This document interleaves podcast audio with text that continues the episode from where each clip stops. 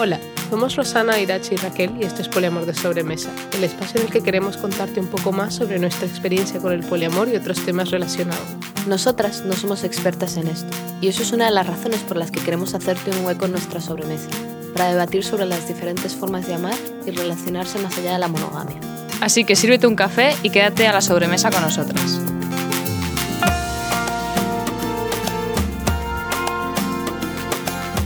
Hola, somos Irache, Raquel y Rosana y llevamos tres años juntas en una relación. En la sobremesa de hoy queremos hablar sobre si entendemos el poliamor como una identidad o como una elección. Este tema nos surge a raíz de conversaciones que hemos tenido por el mes del orgullo y sobre si el poliamor pertenece o no al colectivo LGTB. Es importante notar que con esto no pretendemos crear ningún tipo de debate divisivo. La idea es que tanto la gente que opina que es una elección como aquellos que lo ven como una identidad pertenecen a la misma comunidad y todo el mundo merece respeto. También decir que nosotras hemos tenido esta conversación con, con gente, con gente poli y, queer y queer y todo el mundo tiene una opinión y la verdad es que todas las opiniones son muy interesantes, por eso queremos hablar más sobre ello.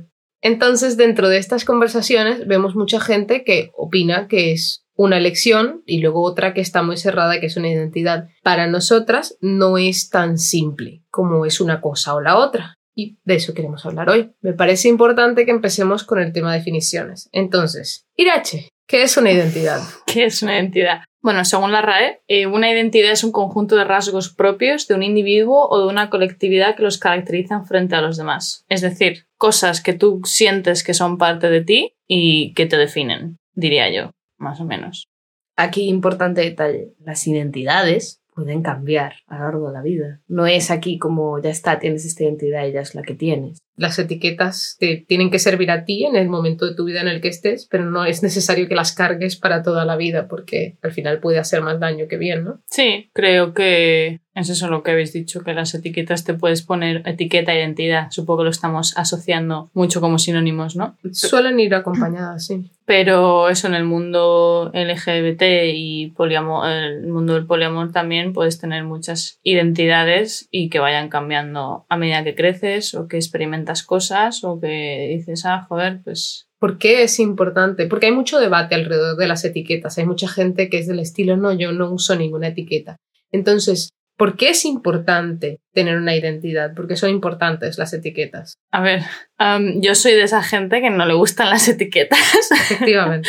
Em, entonces, para mí simplemente no tiene mucho sentido y yo hago lo que me apetece. Entonces, para mí las etiquetas son importantes, sí, pero hacia el mundo exterior. Es decir, yo estoy perfectamente bien mm, sin saber qué tipo de orientación sexual tengo y simplemente eh, me gusta lo que me guste en ese momento y ya está, pero sé que hay mucha gente a la que le ayuda ver esa visibilidad o ver que hay gente que se, se identifica con ser homosexual o con ser pansexual o con ser una persona romántica o asexual. Ok, Raquel, ¿para ti?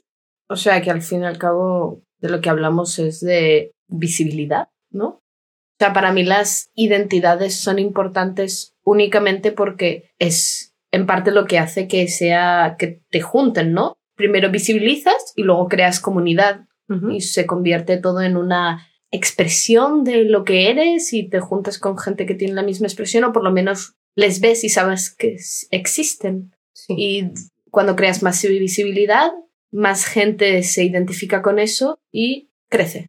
Sí, y además al tener una comunidad dejas de sentirte sola y decir, ah, pues es que Mm, soy yo la única persona que piensa así. O sea, nosotros lo hablamos muchas veces, creo que en todos los episodios, la importancia que tiene para nosotras haber encontrado una comunidad poli en Alemania con la que nos sentimos muy cómodas, con la que podemos hablar de un montón de cosas y encontrar amistades dentro de eso también. Y, poco a poco también armar una comunidad poliamorosa online. Por ejemplo, en el Instagram, que seguimos un montón de cuentas que hablan, que normalizan el poliamor. Y entonces ya no es como, ah, estas personas que practican el poliamor, qué raro. Y ahora más importante, después de tener una comunidad y cuando eso crece y tienes reconocimiento, luego puedes empezar a intentar tener más derechos o hacer valer tus derechos. y pelear por derechos. Entonces creo que es muy importante, creo que las identidades son muy importantes. Sí, sí, o sea, yo también lo pienso, simplemente que digo que para mí internamente me Sí, la identidad al final a ti creo que te sirve más como esto es una definición que me permite encontrar gente que se Sí. siente parecido y entonces puedo tener debates Sí. acerca de eso. Sí, sobre todo lo que dice Raquel también, de que al final hace, o sea, en Alemania cuando han legalizado el matrimonio 2016. 2016, ¿sabes? De parejas del mismo sexo. Y si no hubiese habido visibilidad y si la gente no hubiese estado luchando durante un montón de años, probablemente seguiría sin ser legal. La gracia del mes del orgullo es eso, conmemorar a toda la gente en el pasado Claro. que desde antaño está peleando por los derechos del colectivo. LGBT, todas esas personas, de los Stonewall Riots, de, bueno, en fin, son muchas y yo conozco sobre todo la historia en Estados Unidos, pero estoy segura de que asimismo hay gente en España, hay gente en Alemania, hay gente en todas Sí. partes. Estamos hablando de distintas identidades, ¿no? Hemos, hemos hablado sobre todo del tema orientación sexual, pero también hay muchos tipos de identidades. Y entonces yo creo que es importante hablar de un concepto que se llama interseccionalidad. Irache, una definición, por favor.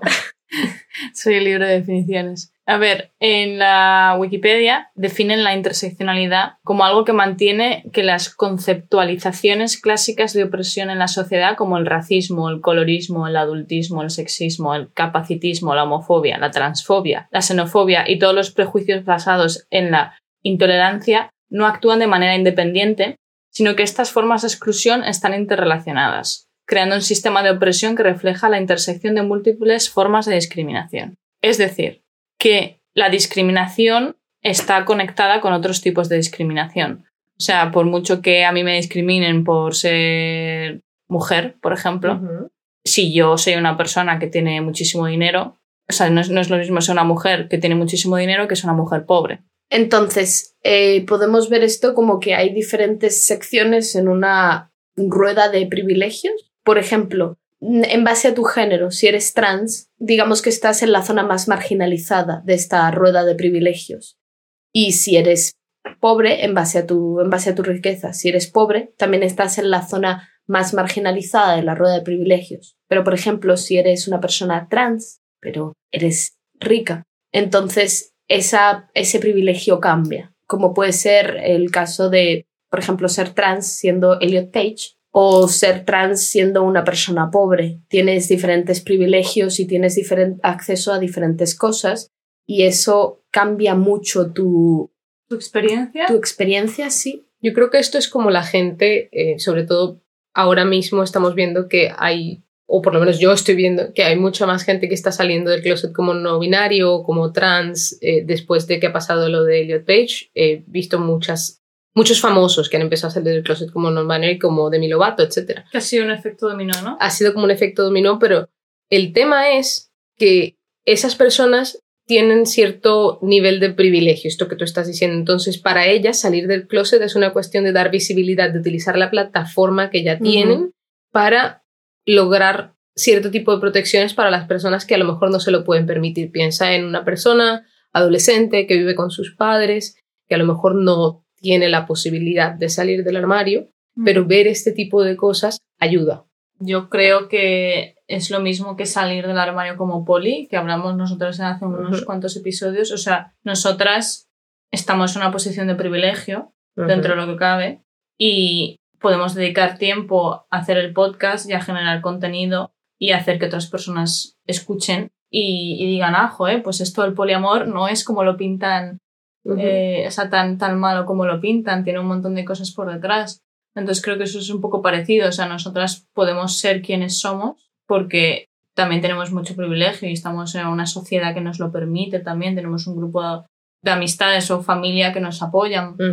Entonces creo que eso cambia mucho las cosas. Eso es, eso es muy importante. Y, y el tema de la interseccionalidad es muy importante en la discusión de privilegios porque entre más ítems, como lo mencionaba Raquel, entre más secciones tengas en las que estás marginalizado, menos voz tienes, menos, menos poder tienes. Ujú. Y creo que aquí es importante hablar de o dar ejemplos de identidades. Creo que hemos mencionado algunas, como el tema LGBT, en plan el ser homosexual, el ser bisexual, el ser pansexual. Sí, o sea, dentro de la rueda esta de privilegios, el, o sea, estaría dentro de, de mayor privilegio a menos, estaría el hombre heterosexual, no, perdona, la gente heterosexual, el hombre gay, y luego el resto de orientaciones sexuales, mujeres lesbianas, eh, gente bisexual, pansexual, asexual. Y de esta identidad, todo lo que tiene que ver con la orientación sexual, creo que hoy en día ya no hay tanto debate sobre si es una elección o no, ¿no? Es simplemente parte de quién eres y no es algo que puedas cambiar. Sí, por lo menos en, en la cultura en la que, en nos, la movemos. cultura en la que nos movemos nosotros. Efectivamente. También está el tema del género, que creo que tampoco es un debate hoy en día. La gente no elige el género que le pertenece, ¿no? En plan, es ¿Tú así. crees que no es un debate? O sea, para mí no lo es. Creo que Eh, no debería serlo. Creo que no debería serlo, pero creo que hay mucha gente que es de mente cerrada y piensa ya, pero... A Puedes ver, elegir no ser trans. Sí, sí. También creo que el hecho de que mucha gente no entienda que ser, o sea, que por ejemplo que el género no se elige o que la eh, orientación sexual no se elige o cosas así, tiene que ver porque es gente que está eh, dentro, o sea, en la, en la parte de arriba del privilegio. Es decir, yo como hombre cisgénero o mujer cisgénero probablemente me va a costar muchísimo entender los desafíos que tiene una persona transexual. Como persona heterosexual no voy a entender la situación o el problema que tiene una persona homosexual cuando intenta salir del armario en el trabajo o que todo el mundo habla de sus maridos y mujeres y esta persona está como, ah, vaya. Sí, en base a eso es lo, lo que lo que tiene que ver la marginalización, ¿no? Cuando la gente está en una zona muy marginalizada, están menos visibles. Pero ya no es solo eso. Creo que también es más profundo. Es decir, yo como hombre cisgénero ni siquiera me llego a imaginar que haya alguien que pueda haber nacido y se le haya asignado el sexo masculino y simplemente no se identifique con eso. En, en mi cabeza eso no, no conecta. No conecta. Ya. Hasta que a lo mejor tienes una persona muy cercana a la que A pasa. ver, simplemente no conecta porque no, no te han educado para que eso conecte. Claro, nunca te lo han dicho.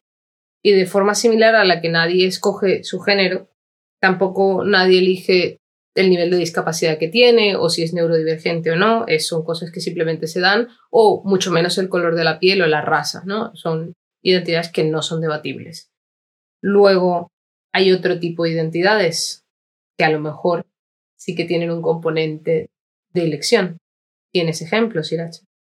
Mm, Sí, hay identidades que suelen ser más una elección, la gente lo ve así, como la gente, pues, ser emo o gótico o punk, o por ejemplo, en mi caso, scout.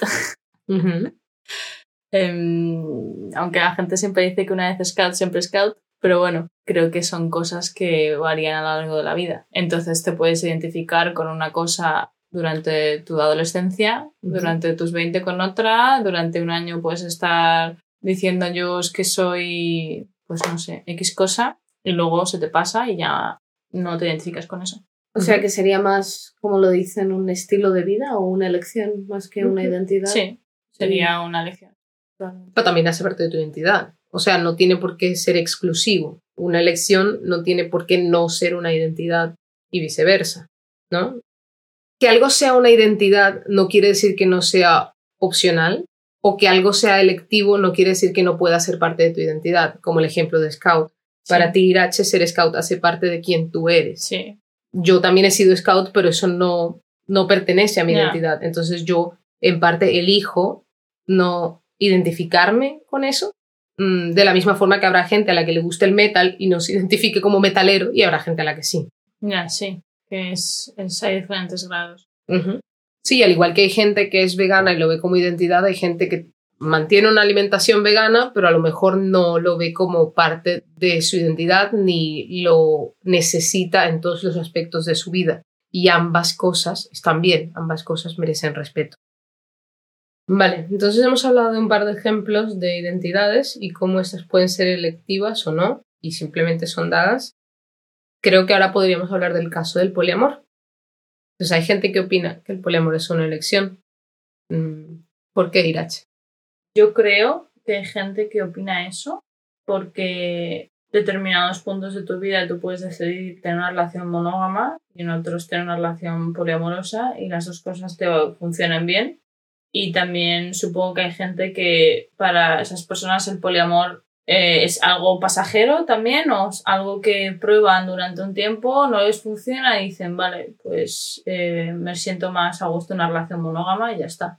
También es un poco parecido a que tener relaciones o elegir estar soltero también es válido, ¿no? En plan, no tienes por qué tener relaciones. Aparte también el poliamor puede ser muy complicado y hay mucha gente que una vez empieza a practicar el poliamor son muchas veces muchos sentimientos a manejar y eso es muy difícil y deciden no practicar el poliamor. Sí, que a lo mejor hay muchas emociones envueltas y de muchas personas y entrar así de lleno eh, puede ser muy abrumador. Yo creo que puede ser un poco abrumador y que habrá mucha gente que lo pruebe y diga, uh, no, en realidad no es para mí. Bien haberlo probado, pero suficiente. Entonces, para estas personas, el ser poliamoroso no pertenece a su identidad. Y, no. Y del otro lado, la gente que sí lo considera una identidad. A ver, pues la gente que sí lo considera una identidad, como, como yo, por ejemplo. Ajá. Eh, yo creo que es algo como la orientación sexual o lo del género que hablábamos, es algo que no puedes elegir y que eres así, punto. Y por mucho que yo esté en una relación, en dos o en cero relaciones, yo voy a seguir siendo poliamorosa. Sí, que podrías tener una única pareja, porque de repente, yo qué sé, nosotras, de repente eh, yo salga de tu vida y estés tú con Rosana. Entonces tendrías solo arroz, pero seguirías siendo poli, estarías abierta a tener otras relaciones. ¿Qué significa para ti el que simplemente forme parte de tu identidad? ¿Qué implicaciones prácticas tiene eso? ¿Cómo se ve eso? O sea, para mí, implicaciones prácticas sería que aunque yo eso estuviese solo con una persona, no me cerraría en ningún momento a buscar conexiones con otras personas. A lo mejor no lo haría de manera activa, ahora tampoco lo hago de manera activa, pero sí que si surge algo, pues podría eh, descubrir, investigar. Siendo parte de mi, identidad, creo que me costaría mucho estar con una persona monógama o en una relación monógama porque perdería esa libertad y perdería esa, o sea, yo tengo... Como tener ese límite. Claro, yo, yo tengo la necesidad de poder hablar de las cosas y de, o sea, sí, poner acuerdos y cosas así, pero ver que no tengo esos límites, ver que tengo libertad de conocer a otras personas y que mi pareja también, porque creo que es algo sano. O sea, mm. lleva mucho trabajo, pero también eh, tiene muchos beneficios. ¿Y no podrías, crees que no podrías estar en una relación monopoly? No, creo, no. O sea, creo que me resultaría muy difícil porque ya de por sí, o sea, es un poco como lo que hablábamos de, de la conversión, de que si no tienes la comunidad a tu alrededor y gente que te apoya y gente que te dice, no, esto es válido, lo que tú sientes es válido y ser una persona poliamorosa es algo válido, creo que estar en una relación en la que mi pareja mm, ni yo entiendo, o sea, lo, lo, puedo entender porque si una persona monógama, o más bien he estado en una relación monógama durante mucho tiempo, eh, puedo entender cómo esa persona se siente, pero mi pareja eh, creo que va a ser muy difícil que me entienda y yo voy a mm. poder, no voy a tener la confianza en mí misma o la libertad o la sensación de que puedo, pues eso, salir una noche y mm, tirarme a alguien si quiero. Que realmente no va a haber consecuencias. Sí, o que si empiezo a tener una amistad, que sea, sea una amistad, mm, no sé, con unos límites poco definidos, o sea, que sea una amistad muy fuerte o una persona con la que me dé mimos y esa sea nuestra relación. O sea, creo que eso dentro del tipo de estructura monógama que hay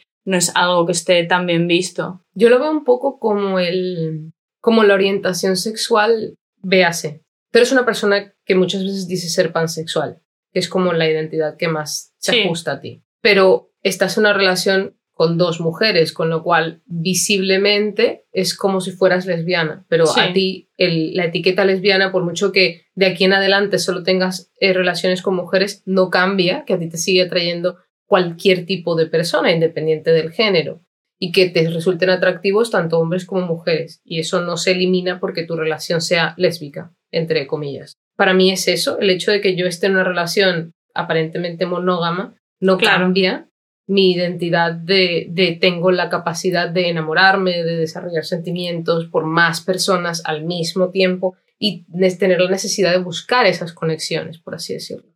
No, claro, y para mí sería lo mismo. Lo que pasa es que, por ejemplo, yo sí que siento que podría estar con una persona que en una relación monopoly, porque en realidad pienso que mientras que la otra persona acepte que yo voy a practicar el poliamor y tengamos unas eh, fronteras y esas cosas, yo creo que sería algo viable. No tengo por qué tener únicamente parejas poli. a ver, hay que decirlo, el mono, o sea, el formato monopoli entra dentro del poliamor y se entiende que las personas que tienen este tipo de relaciones también tienen charlas sobre acuerdos, sobre Sí, claro. límites y la comunicación es muy abierta y muy honesta. La única diferencia es que tu pareja no, tiene interesa. otras parejas y no le interesa. Ahora, yo creo que para mí dependería, creo que sí sería un ajuste y sería difícil, pero entiendo que depende de la persona y de eso, lo abierta, lo honesta que sea la comunicación y que yo pueda sentir que esa comunicación es verdaderamente honesta y no que la persona me dice en plan, ah, sí, tú sal con otra gente y que yo sienta que eso no es cierto.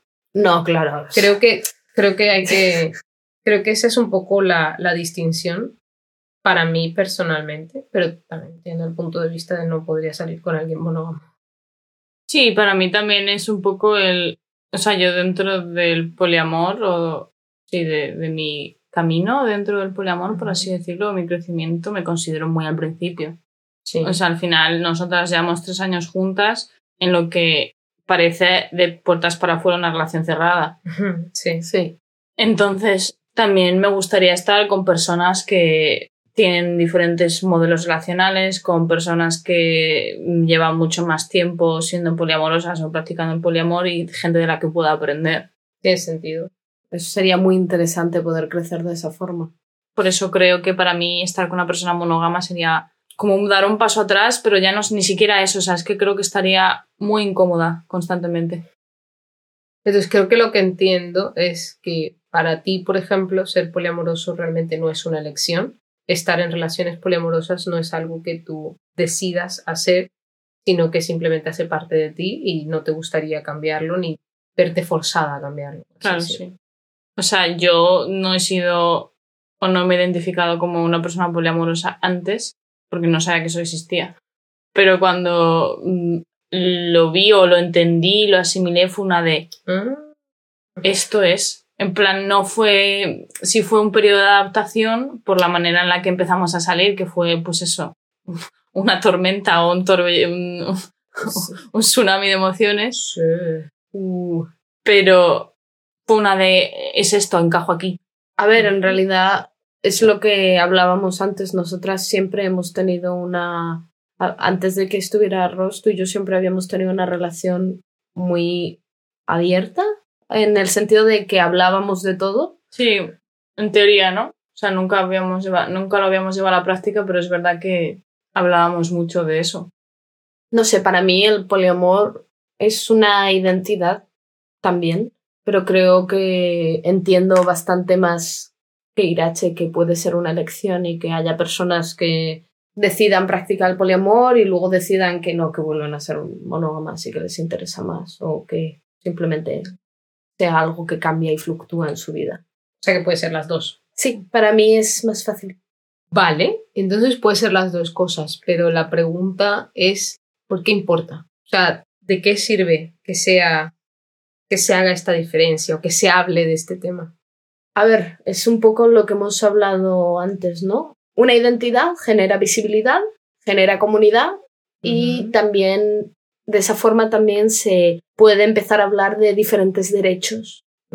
Entonces, si alguien piensa que el poliamor es una elección únicamente y se tienen tópicos como que, bueno, el poliamor es intercambio de parejas o decides durante este punto haces esto o cualquier cosa así, entonces es algo como que no necesita protección la gente que está ahí o no necesita ningún tipo, no quiere más derechos que los que tiene, pero en cambio si lo tomas como una identidad, No necesita más no derechos. necesita más derecho. En cambio, si lo tomas como una identidad, la gente que está, que es poliamorosa, por ejemplo, también quiere tener el derecho de casarse. Como nos gustaría a nosotras, a lo mejor. Por ejemplo. Siquiera tener la posibilidad y O- luego ya puedes pensar en ello. O poder adoptar hijos. Sí, o que los hijos que tengan eh, de esas relaciones tengan varias. Varios eh, progenitores. va- sí, no, pero varias, sí, varios progenitores o varias personas que se puedan encargar de ellos legalmente. Sí, Sí. que si yo tuviera, por ejemplo, un hijo, vosotras fuerais tutores de ese, Tutoras legales, tutores sí. legales de ese hijo, o fuerais también los progenitores, Las las progeni- progenitoras, Les progenitores. les progenitores, Yo entiendo lo que dices de que si es una, una identidad, eh, la gente busca más derechos y al final, o sea, te están negando parte de ti, no te, no te están dando esos derechos, pero luego también hay muchas cosas que no son una identidad y que son una elección y que la gente pide derechos por ellos. O sea, por ejemplo, leyendo sobre el tema, el, el, el tema en Estados Unidos con las armas, eso es una opción. Hay gente que quiere tener armas y gente que no quiere tener armas, pero tienes el derecho a tenerlas y a tenerlas de una manera bastante libremente. Y luego hay cosas que realmente no son debatibles, que son identidades y ahí están, y sin embargo no tienen derechos. Entonces, es un buen argumento y a mí me parece muy importante. Personalmente creo que es importante que todo el mundo tenga el derecho a vivir quién es y vivir sus relaciones de la forma en la que lo necesiten, les sirva, etc. Y realmente otorgar derecho, o sea, otorgarle el derecho a alguien de casarse con varias personas no le quita derechos a nadie más. Sí, siempre y cuando esas personas sean mayores de edad y, no... y que sea y, que haya consenso y todo. Pero sí, a ver, todo esto lo estamos hablando dentro de un marco de relaciones consensuadas, relaciones éticas entre adultos, relaciones legales, o sea, que no sean forzadas. Nadie está hablando de una relación no ética, no consensuada y ilegal. Pero yo creo que entre más visibilidad haya y más se entienda que el poliamor es, un, es algo válido y que es, que es en muchos casos no una elección, pues más rápido nos moveremos en, el, en, el, en la dirección de hay que otorgar ese derecho, hay que permitir eso. Sí, y lo que hablabas, por ejemplo, antes de que dentro de la comunidad del poliamor hay, la gente está dividida entre gente que piensa que es una opción y gente que piensa que es una identidad. Y me parece genial el debate, pero al final es un debate que se genera en una comunidad que ya de por sí es muy pequeña y que a nadie le importa fuera de la comunidad por lo general. O sea, es correcto. Mm, entonces creo que el hecho de yo defender a capa y espada, que para mí es una identidad, contra otra persona que también eh, practica el poliamor y esa persona dice no, para mí es una opción, creo que no tiene mucho sentido. O sea, creo que lo que tiene sentido es que toda la comunidad se una y luche por derechos porque ya sea una opción para ti o sea una identidad, si vas a estar eh, con dos personas a la vez y te quieres casar, pues no vas a poder. O si tienes hijos, sí vas a poder, pero no en un marco legal y no van a estar protegidos por la ley. Está claro y me encanta que estemos hablando de esto mientras que es el mes del orgullo porque en realidad muchas de esas cosas son las que se han conseguido con los derechos de las personas LGTBIQ porque al fin y al cabo se ha luchado por esos derechos, ¿no? El matrimonio de parejas del mismo, del mismo sexo se aprobó en España y fue como un, cuando se aprobó fue como un milagro, fue como aquí la lucha de, de años para conseguir aprobar algo así y todo lo que se ha conseguido en, en temas de, de, derechos en contra de las, de las distintas discriminaciones por sexo, por orientación sexual, por género, etcétera, el tema del progreso que se ha hecho en derechos trans, en reconocimiento de, del género de una persona y que hoy en día, no en todos los países lamentablemente, pero en muchos países, por mucho que sea un proceso muy difícil y muy doloroso, puedes cambiar tu género del que te han asignado al nacer.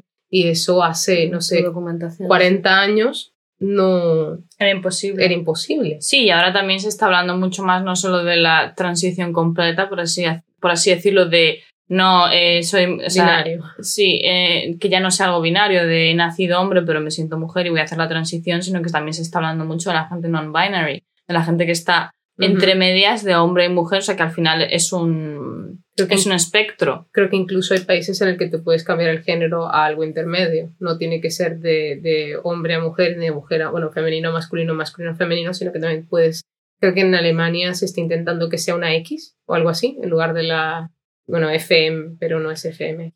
Sí, pero al fin y al cabo todas estas cosas no se conseguirían si no hay una comunidad que se hace ver y que lucha por esto. Es correcto. Y, por ejemplo, está empezando a ocurrir que haya legislaciones al respecto de los matrimonios plurales. Y no estoy hablando solo de la poliginia, sino también de que mujeres se puedan casar con personas, independientemente de su género, como es el caso de Sudáfrica. Irache, ¿quieres contarnos un poco? Sí, o sea, la noticia, bueno, es un proyecto de ley, todavía no lo han aprobado, pero En, en, Sudáfrica ya de por sí, eh, culturalmente, los matrimonios, bueno, los matrimonios plurales no, la poliginia. poliginia, es decir, que un hombre tenga varias mujeres, ya es legal. Entonces lo que están intentando hacer es que ya que eso es legal, vamos a transformarlo a que cualquier persona pueda tener varias... Eh, casarse, con, casarse con varias personas y que no solo sean los hombres. Claro. De forma que una mujer podría casarse con varios hombres o con varias, mujeres. O varias personas. O varias personas. De sexos. Géneros. Entonces eso mm, está siendo muy controversial en, en, Sudáfrica porque es un, o sea, son comunidades muy tradicionales también. Muy y conservadoras, pero también ha habido eso, que ya lo hablamos hace tiempo, creo, el caso de tres chicos que se han casado en Colombia, eh, también en Estados Unidos ahora hay tres hombres que han conseguido que sus tres nombres estén en el certificado de nacimiento de su hijo. Entonces, poco a poco se va haciendo un poquito de, de, progreso, pero es verdad que no es por defecto, sino que tienes que luchar y luchar y luchar y seguir luchando. Y esta es gente que se habrá gastado un montón de dinero en abogados y en demandas para conseguir algo que para otras personas se les da por defecto. Igual que antes de que se aprobara el matrimonio homosexual, por ejemplo, en Estados Unidos, había gente que lograba casarse, pero es la excepción de la excepción de la excepción. Por ejemplo, Colombia es un país en el que eso pasa mucho, porque la gente al final puede, a través de demandas, conseguir ciertos beneficios, pero no es un derecho, es simplemente es, es una excepción a la regla. Y lo que tendría que ser es que todo el mundo tenga acceso a eso si es lo que necesita o quiere al fin y al cabo esto es un proceso de muchos años y no sé, esperamos que en el tiempo que nosotras estemos vivas eh, algunos de estos derechos se consigan, pero lo cierto es que la única forma de que se consigan son visibilizando, visibilizando y visibilizando. Sí, luchando por ello. Y hablando del poliamor. Efectivamente. y bueno, para finalizar queríamos incluir a la gente que nos escucha en el debate. Nos gustaría que nos comenten por Instagram, Twitter, Facebook, la plataforma que mejor les parezca. ¿Qué opinan ustedes? ¿Es el poliamor una elección o no? ¿O es una identidad o no? ¿Debería celebrar la gente poliamorosa el mes del orgullo LGBT? ¿Y pertenecen al colectivo LGBTQIA más las personas poliamorosas? Hay una, debería haber una P entre la mezcla de letras. Bueno, eso es muy discutible, pero bueno, eso es lo interesante de abrir algún debate así. Pues eso, escríbenos y hasta la próxima sobremesa.